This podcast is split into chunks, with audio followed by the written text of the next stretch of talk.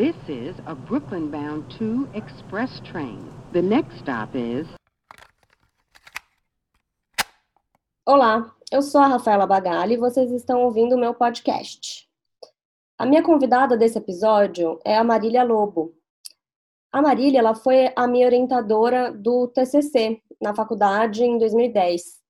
E depois de um gap, a gente se reconectou em 2018 para falar sobre o futuro das relações públicas e como enfrentar os desafios da comunicação corporativa. Especialista em liderança criativa, a Marília compartilha aqui seus insights e seu conhecimento sobre educação, comunicação, relações públicas e liderança. Espero que vocês gostem. Um beijo. Olá, muito obrigada pelo convite, Rafa. Muito bom reconectar com você depois de tantos anos e esse trabalho muito legal que você está fazendo, participar dele.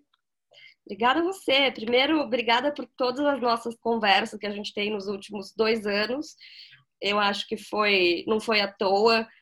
É, eu, eu procurei a Marília em 2018, quando eu tinha acabado de voltar de Nova York, e eu estava no maior dilema. E assim, falando em, em dilema das redes sociais, eu estava no dilema das relações públicas porque e o meu dilema quando eu entreguei isso para você foi se a gente reclama né das fake news uhum. nós como como profissionais uh, de relações públicas jornalistas e produtores de notícias somos responsáveis por isso então a gente né tem que tomar responsabilidade pela notícia que a gente coloca no ar e, Exatamente. e não é o que eu vejo sempre mas isso me deixou num, num dilema e num, num, paradoxo muito complicado.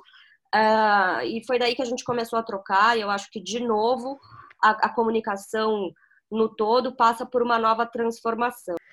E eu me lembro muito que nessa época eu falei para você algo que eu continuo acreditando e cada vez mais quando a gente fala de futuro da, da educação, futuro do trabalho, futuro das relações públicas, de que todo o repertório que você tinha desenvolvido e nesse dilema, né, de o que fazer e como se posicionar, que todo o repertório que você tinha desenvolvido e quanto mais você ampliasse esse repertório, maior condição de, de entrega de qualidade atrelada com seus valores você teria é, você teria mais condição de realizar. E hoje eu vejo que você, com o projeto do podcast, com os seus projetos pessoais e profissionais, está é, colocando isso em prática.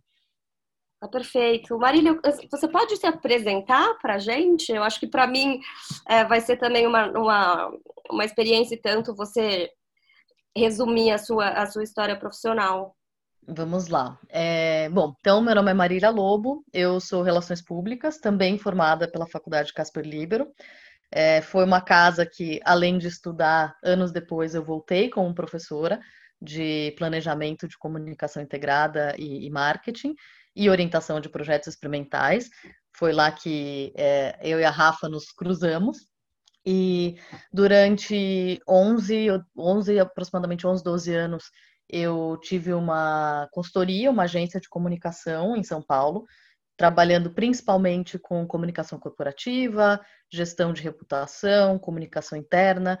E foi uma, uma jornada empreendedora muito feliz, um ciclo muito feliz. E que foi paralelo, foi construído paralelo com a atuação na academia, e isso já diz muito sobre o que eu acredito. Eu acredito nessa na teoria e na prática caminhando lado a lado. E eu acho que a gente teve uma fase, uma era muito positiva na Casper Liber em que isso aconteceu e formou grandes profissionais como a Rafa. Hum. E depois desse ciclo, e é interessante porque se me perguntassem isso quando eu fundei a agência, ou quando eu comecei é, essa jornada empreendedora, não estava um planejamento no papel, mas depois de 11 anos, eu precisava de um ciclo de renovação, e foi ali que eu acho que eu tive a minha primeiro, meu primeiro grande entendimento que a vida ela, ela é realmente em ciclos e a gente precisa dessas, desses tipos de transformação.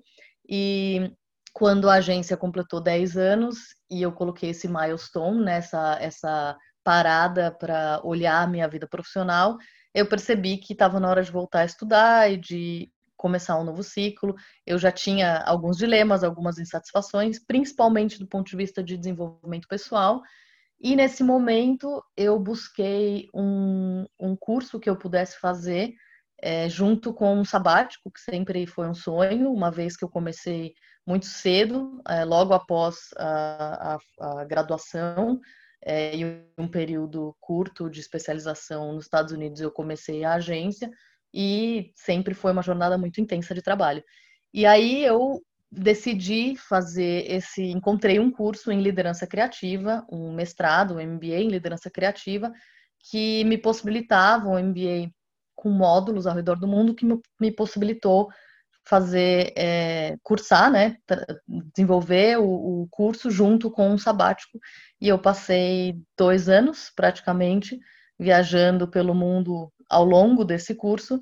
E como a vida também é cíclica, também sem esperar, e eu acho que é importante a gente ressaltar essas, essas coincidências que vão acontecendo e como as coisas vão se alinhando, eu recebi um convite para trabalhar na Berlin School onde realizei um ciclo de três anos, é, transformando, participando da liderança da escola, transformando é, a instituição na qual eu estudei.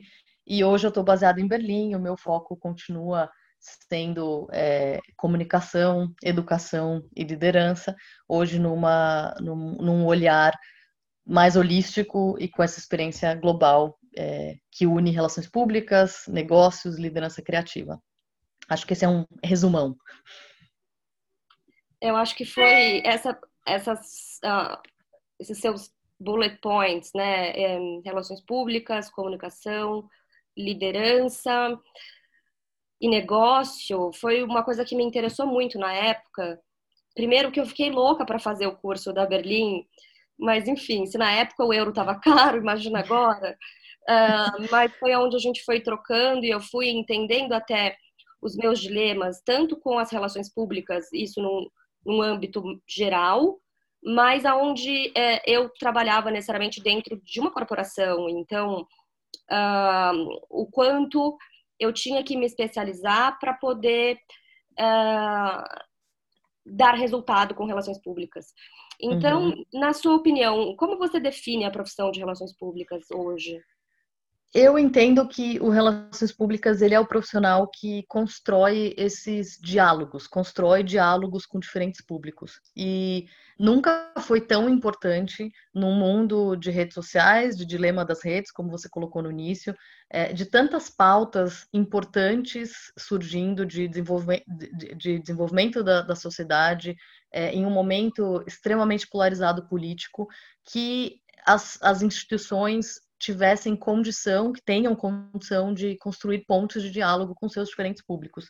E justamente por relações públicas é, ser o campo de atuação da comunicação, que, na minha opinião, mais une administração e comunicação, ele é um profissional que tem essa condição é, de construir um diálogo 360 com diferentes públicos de relacionamento.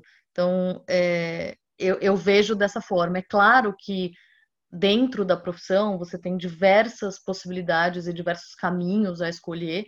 É, é, nítido que, principalmente nos Estados Unidos, relações públicas tem uma função, tem um, um, recall, né, tem uma lembrança muito mais relacionada ao PR e à imprensa, é, ao, ao, trabalho de assessoria de imprensa, mas é, a atuação do profissional de relações públicas é muito mais ampla.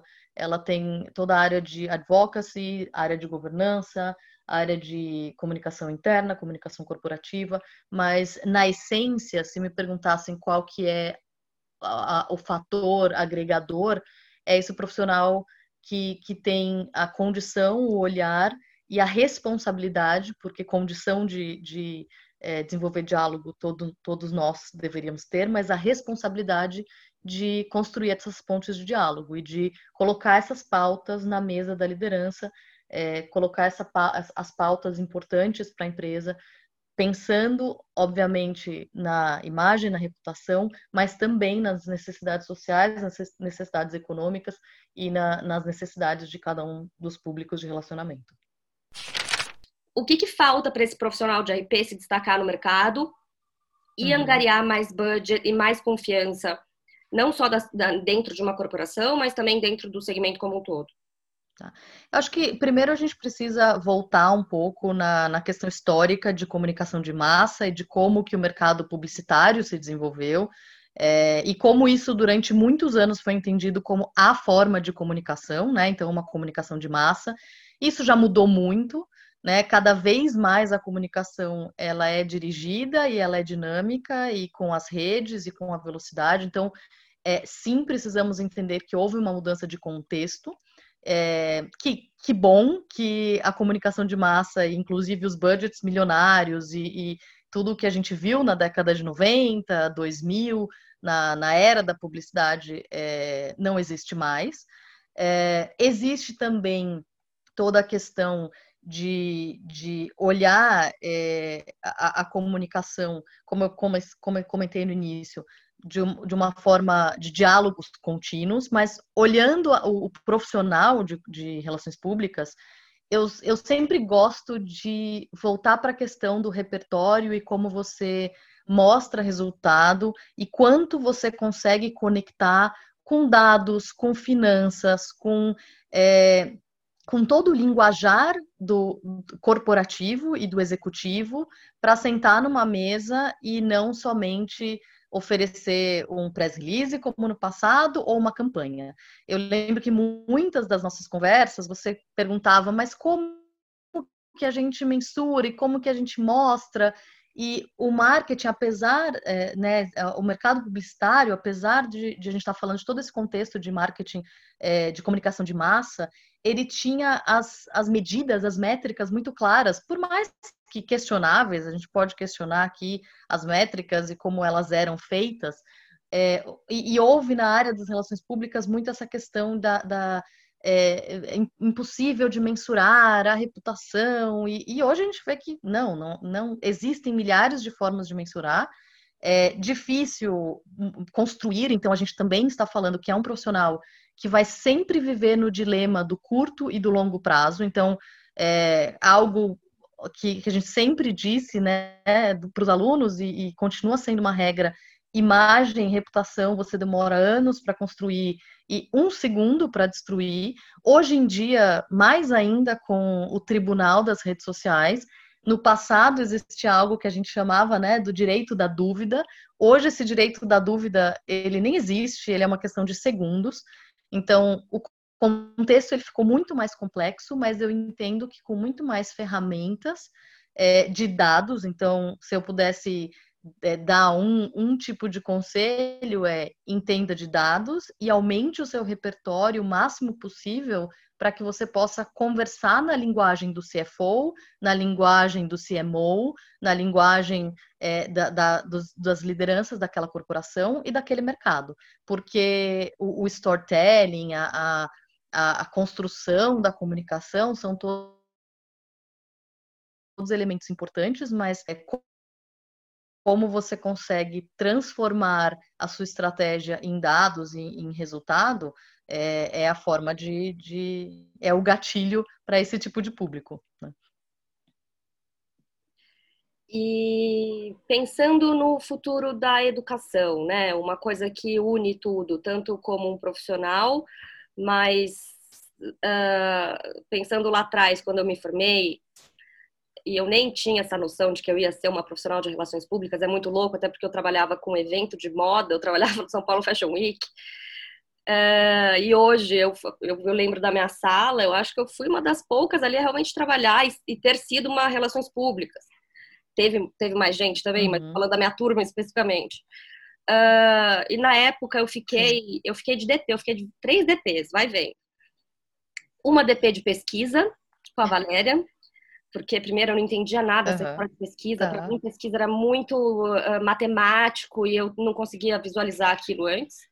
Outra de ciências políticas, porque, enfim, eu não vou entrar em detalhes nesse, nesse quesito. E uma foi de planejamento com o Júlio, com o Júlio Barbosa. Uhum. Uh, e aí, depois trabalhando, eu fui entender a importância do planejamento. Então, pensando na época da faculdade e trazendo hoje com a sua visão mais ampla sobre educação, o que, que você acha do futuro da educação na comunicação? Olha, eu acho que a educação como um todo, ela, assim como diversas, é, diversos mercados, diversas indústrias, mas a educação ela está passando por uma transformação, acho que é, a, a, maior de todas, e principalmente com a pandemia, muitos, é, muitas hipóteses foram é, colocadas em xeque. É, muitas novas plataformas e novas formas de entender educação estão surgindo.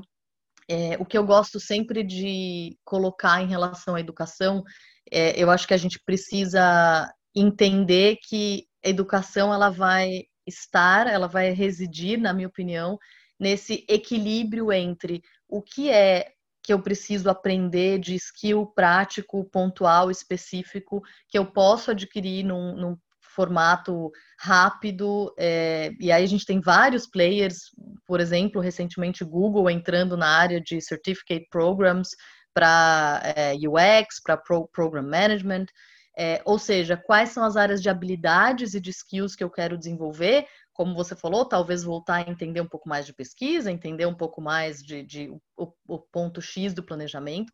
Esse é um aspecto, mas sempre vai existir o aspecto da, do pensamento crítico, da análise mais profunda.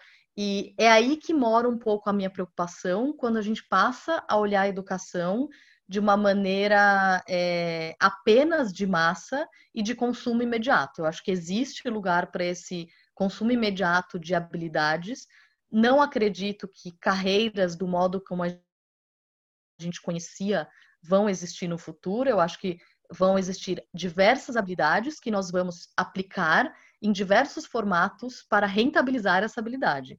É, da, a forma como se conhecia, inclusive de trabalho, 40 horas, e a, é, desenvolver a minha carreira como é, gerente de projeto, a minha carreira como relações públicas, acho muito difícil que nos próximos 20 anos esse conceito faça sentido para as gerações mais novas. Elas não vão nem conseguir entender muito bem o que é isso. É quase a gente olhando um orelhão é, e tentando entender como alguém não tinha um telefone no bolso, né? Como a gente tentando entender que as pessoas passavam cartas, né?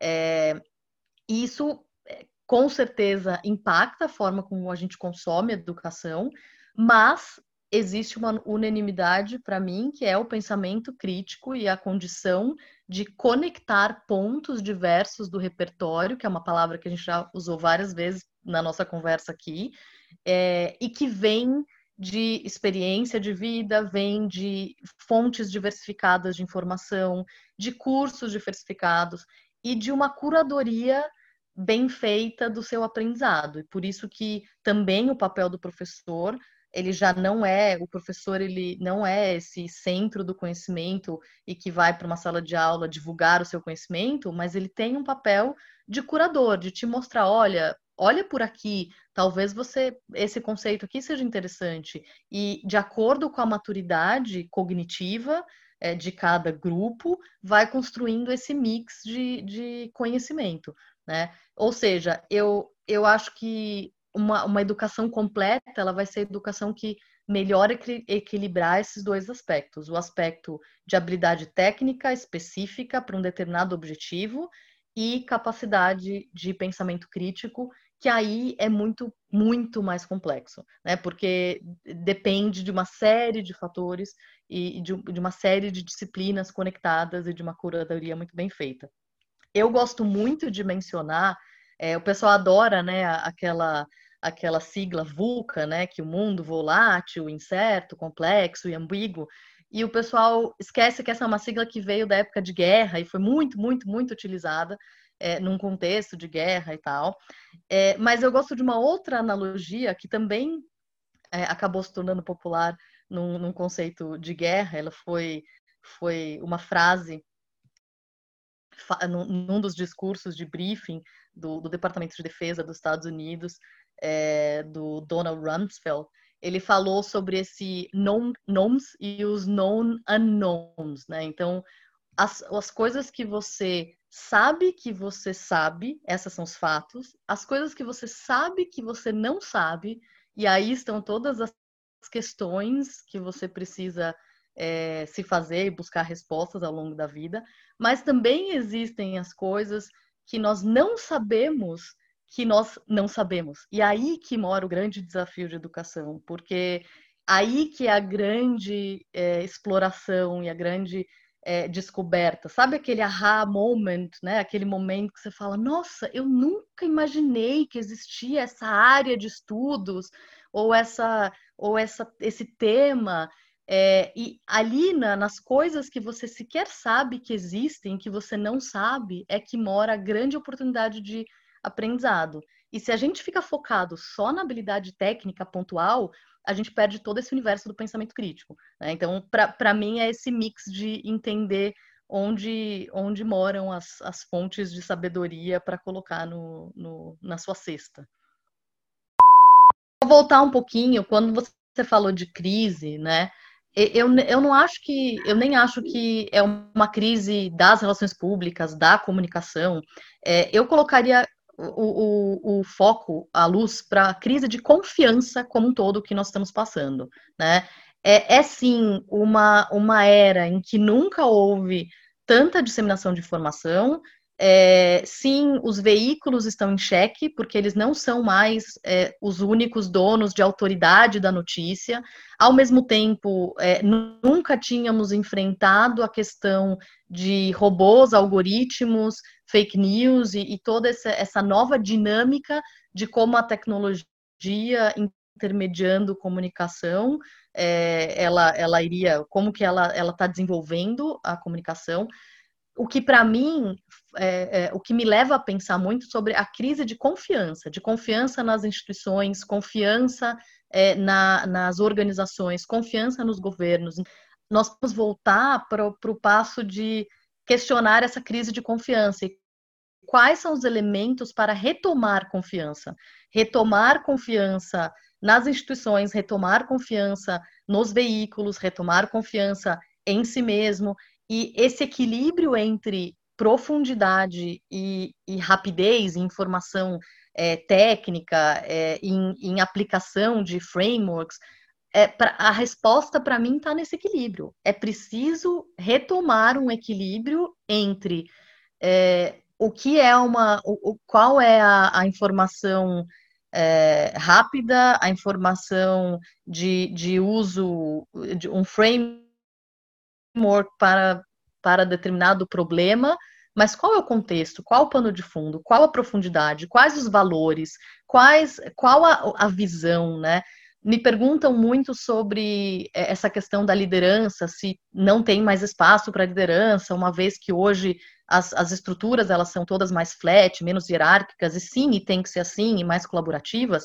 E, e eu digo sempre que, para mim, liderança tem a ver com a capacidade de fazer um framing da questão, como uma questão de aprendizado e uma questão de objetivo e ambição de futuro. A partir desse framing, se o framing é bem feito, do ponto de vista de intenção, visão é, e valores, aí você pode colaborar. O que acontece é que a gente vê um monte de empresa, um monte de gente colaborando, desenvolvendo, sem nenhuma, sem nenhuma sem nenhum framing de visão, sem nenhum é, é, sem nenhuma clareza de para onde aquilo vai, qual é o valor que aquilo está entregando para a sociedade, para para os stakeholders, né, para os públicos de interesse, é, é, desde de empresas em que o, o, o modelo de negócio ele é feito para escalar e dar retorno, sem nem pensar qual vai ser o tipo de, de retorno, né? Então, eu, eu gosto sempre de voltar e falar, bom, peraí, qual é a dor que a gente está resolvendo? Qual é a dor do, do, cliente? Qual é a dor da sociedade? Qual é a visão de futuro? No que, a gente acredita? É, porque, para mim, é, é muito mais sobre uma crise de confiança generalizada do que especificamente do do veículo de comunicação e para retomar confiança a gente vai ter que ir back to basics, a gente vai ter que voltar para questionar os nossos valores, o que, que a gente quer para o futuro, esse tipo de, de coisa. Uh, o que, que é uma liderança criativa? Bom, eu, eu defino liderança criativa como uma filosofia de, de gestão, como um no, uma forma de entender a liderança que busca esse justamente um trabalho mais colaborativo, mais criativo, com mentalidades ágeis, é importante a gente dizer que liderança, assim como inovação, como dilema, são todas palavras que é, são aquelas palavras sweet case words, né? São palavras que têm diversos significados. Então, liderança, existem diversos tipos de vertentes, de forma de definir liderança. Liderança criativa foi muito, durante muito tempo, é, é, ela esteve no, no círculo dos negócios criativos, então de, da indústria criativa, ou seja, agências de publicidade, empresas de cinema, de mídia, de fotografia, é, de entretenimento, justamente porque o tipo de trabalho, o tipo de resultado que se precisava era um resultado colaborativo, criativo, é, sem, sem muita, muitas certezas pelo caminho.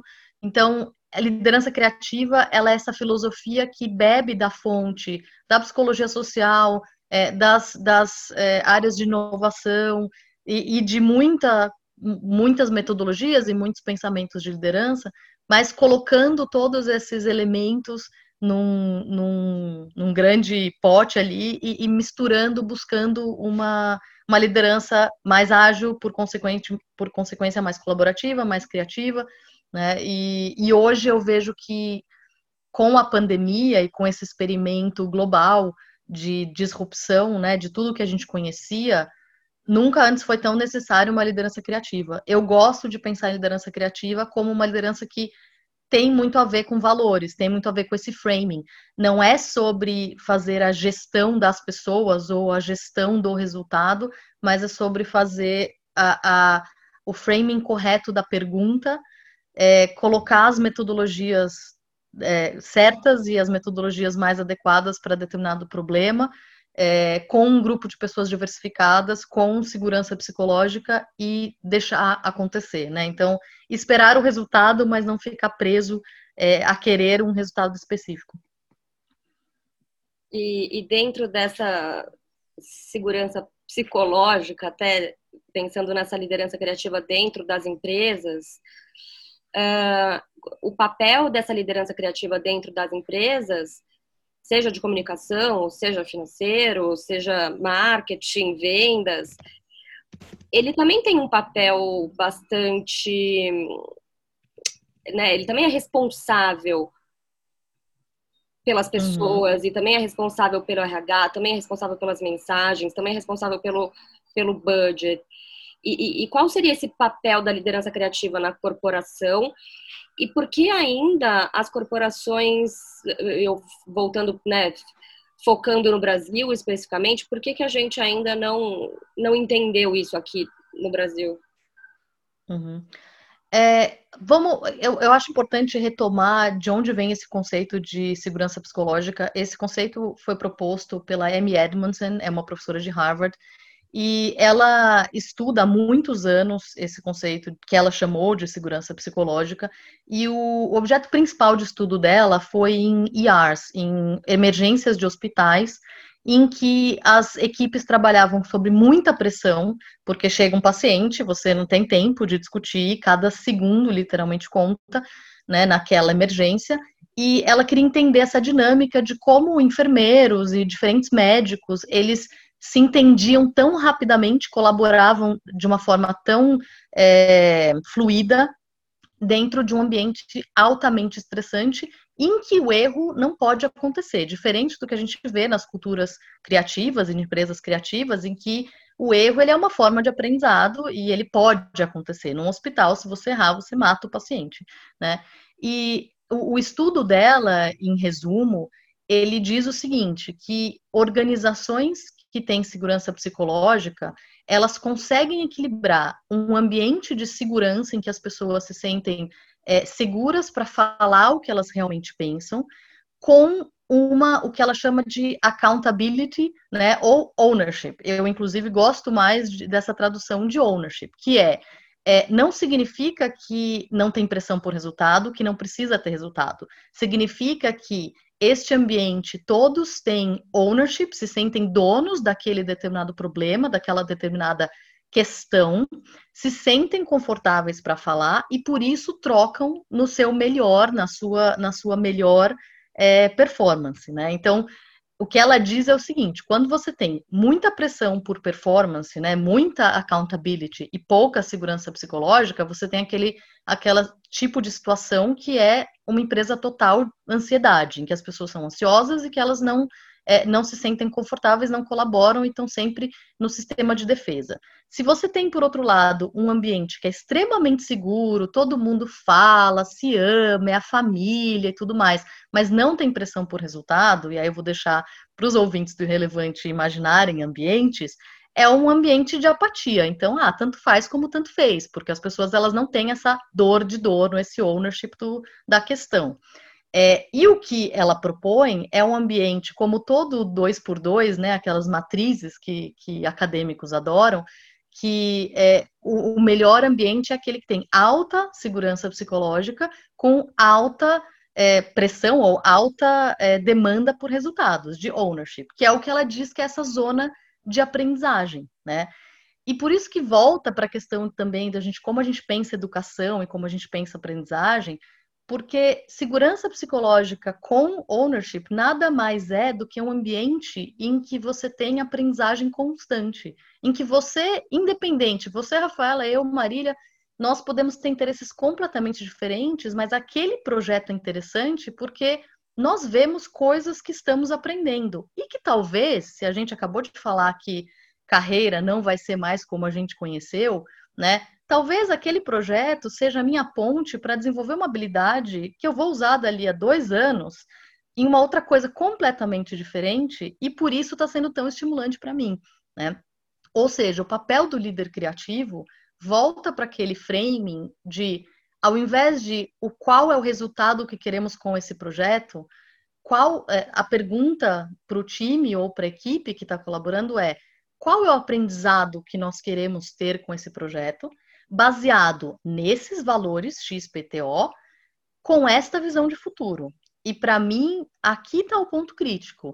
O que precisa estar alinhado para não haver, para que não exista frustração, é o valor, os seus valores alinhados com aquele valor que existe naquele projeto e a sua visão de futuro. Né? Então, quando existe alinhamento de valores, de visão de futuro, num framing correto e num ambiente desse tipo, a condição de colaboração de resultado efetivo, e aí volta para budget, resultado, retorno financeiro, acionista e tudo mais, ela é muito maior. O problema é que a gente é preguiçoso, a gente quer simplesmente pular direto para o resultado, para o retorno, sem pensar em todo esse processo, porque dá trabalho. Né? Dá, dá muito trabalho. Alinhamento de valores e repensar, e entender e fazer o framing. E questionar muitas vezes, porque voltando porque a gente falou, né, dos unknowns unknowns, das coisas que você sequer sabe que você não sabe, né? É, você muitas vezes precisa se questionar muitas vezes até você chegar na pergunta certa, né? Na, em qual é a pergunta realmente que, que deve ser feita. Isso dá trabalho, né? Então precisa queimar fosfato e queimar energia. É, que legal, que legal todas essas informações. E depois que eu saí da, dessa empresa que eu estava pensando global, e eu adoro pensar global também, porque é, é, o jeito que eu curto de viver o mundo e de, de, de, de ser no mundo. Mas desde 2018 que eu foco em, em trabalhar com as empresas aqui, do, aqui de São Paulo, aqui do Brasil, é, mesmo eu já ter passado outras experiências também, e eu não estou falando, eu estou falando grupos, grupos específicos mais de moda e entretenimento. É, eu vejo que é isso, pensar dá trabalho, criar os valores dá trabalho, mas é onde você cria essa cultura corporativa. Então, Exatamente. dando uma olhada do que está acontecendo aí de mais novo pelo mundo, até um pouco depois do meu bate-papo com o Zé, é, esse meu amigo da, que está trabalhando na Tesla EMEA, eu fui descobrir novos cargos dentro das, das empresas, que é o uhum. CKO e o CLO. É, que até a gente comentou esses dias, né? O Chief, é, uhum. CKO, é, Chief of Knowledge Officer e CLO, Chief of Learning Officer. É, uhum. Esses cargos parecidos, porém diferentes, eles têm bastante a ver com o gerenciamento de conhecimento dentro da corporação, uh, o gerenciamento de pessoas e de conflitos e bastante dessa, desse lado de psicologia dentro da cultura corporativa. E também eh, ele abraça um pedaço do RH, que o RH, quantas vezes a gente falou, né, por que, que o RH existe? E não faz nada? Então, assim, será, eu acho que é um momento também, um novo momento do RH começar a participar mais da vida dessa liderança criativa em ajudar as pessoas e os líderes e também os gerentes e, e, uhum. e quem está tá aprendendo, quem acabou de chegar, mesmo estagiários, trainees, é, a entenderem esse movimento da corporação. Então, o que, que, que você acha disso? É, é, muito legal ser tocado nesse ponto, porque ele acaba conectando muitas, muitas pontas do que a gente está conversando aqui. É, assim como carreira, no que a gente conhecia, é, eu acredito muito que vão, vão, vai se transformar em um conjunto de habilidades utilizadas de formas fluídas. É, o RH, o marketing, o, o, a comunicação, é, a área de business development, eu acho que também vão passar por essa questão de olhar muito mais o objeto final, né? Então, o objeto final do Chief Learning Officer, por exemplo, é, é o, o aprendizado, como que todos os processos de aprendizado estão fluindo. Né? Então, o que, que eu estou querendo dizer com isso? Que é, a gente vai ver cada vez mais, na minha opinião, essas linhas mais tênues ou sem fronteiras entre áreas, o que é muito bom, porque a gente vai conseguir explorar um pool muito mais diversificado de expertise. E no caso específico do Chief Learning Office, por, por exemplo, que sim é um, uma posição relativamente nova, que pode muitas vezes, de, dependendo da cultura da organização, estar dentro do RH, dependendo da cultura da organização, dentro da, da área de, de, business development, eu inclusive já vi, é, dentro de marketing, isso depende muito do seu objeto final, então não tem regra, é, é o profissional ou o time de profissionais mais focado em olhar todos os fluxos de aprendizagem e, e, de desaprendizagens, né? Muitas vezes de coisas que você precisa desaprender dentro daqueles times. É, se isso está existindo, se isso começou a, a surgir, é, é uma, é, o surgimento dessa, dessa profissional é uma prova de que aprender continuamente vai fazer parte do, do roteiro normal de qualquer trabalho, né? E que, de novo, a M. Edmondson fala que a melhor zona é essa zona de aprendizagem. Para que aconteça aprendizagem, precisa ter esforço dedicado a fazer as perguntas certas e fazer e trabalhar com o framing certo do que qual é o objetivo de aprendizagem, para a empresa, para o grupo de pessoas.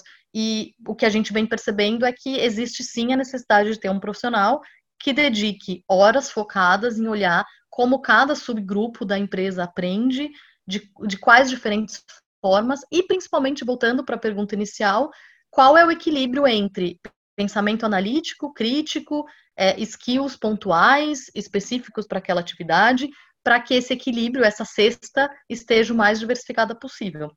Então, ao, ao meu ver, é algo positivo e que nós, profissionais, deveríamos tomar um pouco para o nosso desenvolvimento pessoal. Então, também buscar uma cesta diversificada. É, eu, eu sempre digo, nada contra você entrar no Coursera ou em qualquer plataforma e desenvolver vários desses skills técnicos, mas é bom de vez em quando assistir uns vídeos sobre psicologia, ler um livro sobre é, pega um livro de literatura ou lê um livro que fale sobre sociologia, sobre antropologia, porque você vai estar construindo um, uma rede de conhecimento mais diversificado, né? Eu acho que é a mesma máxima para os investimentos, não colocar todos os ovos na mesma cesta. No caso de, de educação, a única boa notícia, com certeza, comparado ao investimento, é que o retorno é sempre garantido, o que a gente não tem em todos os tipos de investimento financeiro, porque educação ninguém tira, né? Educação ninguém tira de você. Que maravilhoso. E nesse, o que a gente já tinha falado antes também, sobre é, ganhar ou, ou né, viver nesse, nesse caminho do aprendizado, que te dá contexto, que te faz pensar, que te faz criar uma opinião crítica. Uh, o que você sugere para as pessoas, para elas abrirem mais a cabeça? Uh, estudarem, ou como você falou, psicologia, novas coisas. Então, qual que é o resultado disso também para a vida das pessoas que abrem, se abrem para novos conhecimentos e novas informações? Legal. Olha, além, além dessas áreas e de tudo isso que eu já citei, eu acho que é importante a gente é, acknowledge the elephant in the room, né? Então, é, como que fala isso? Falar sobre a verdade inconveniente, que, que é a seguinte: precisa de muita disciplina, porque o que, que acontece?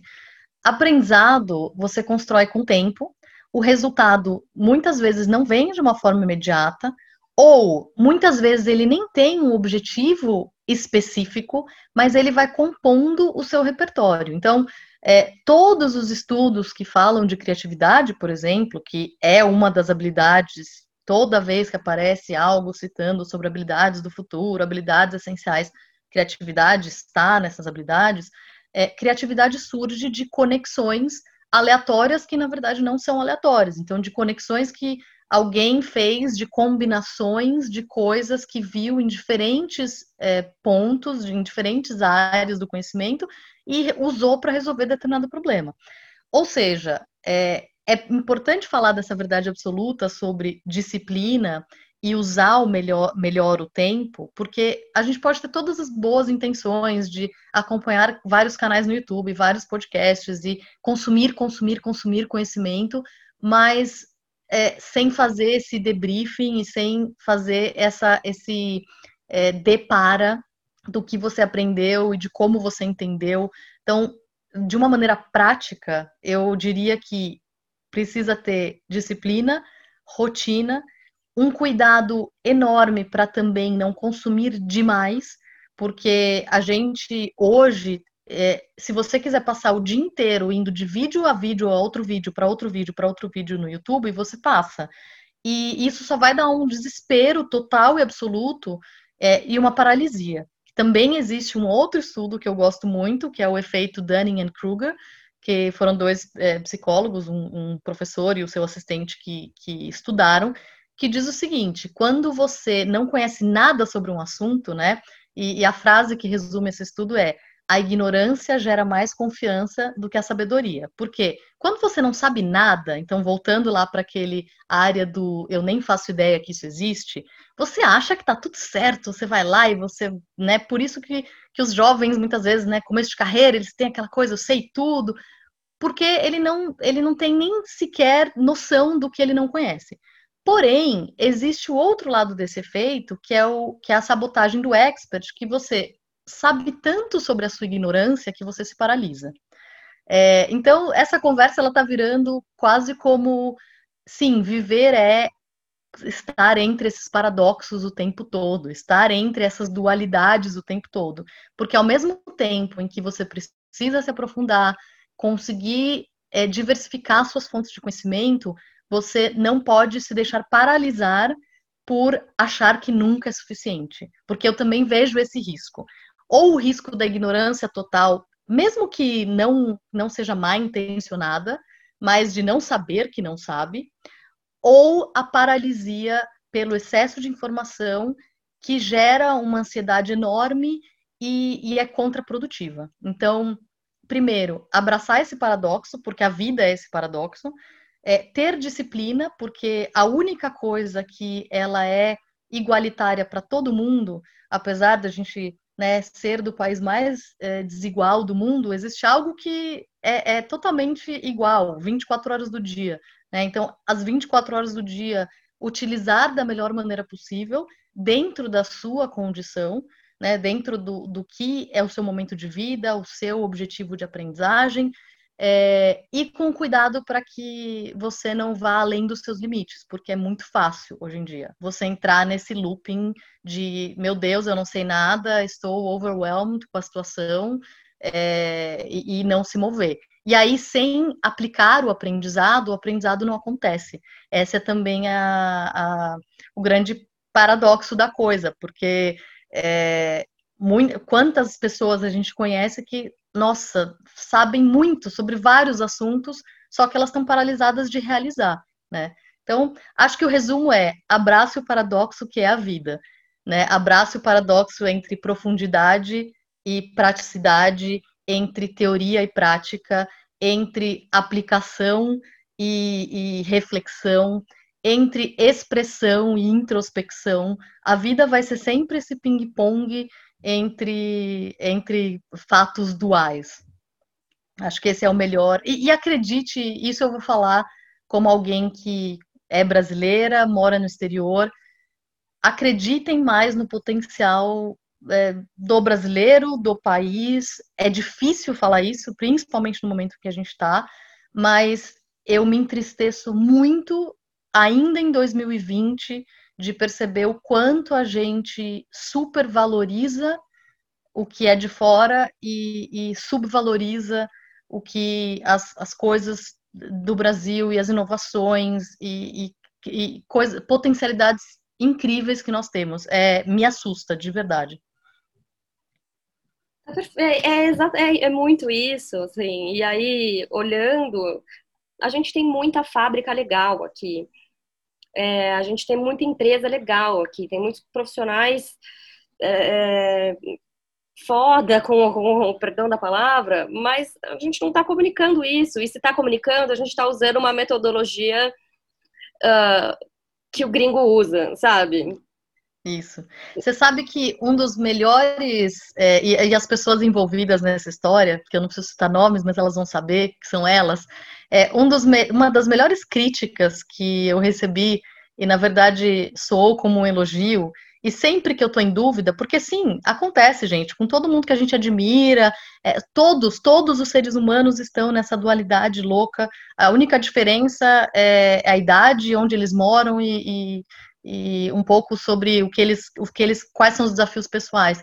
Mas uma das críticas que eu recebi, assim, ai, você e a sua turma gostam de fazer invencionices, né? É, de, ah, vocês inventam coisas.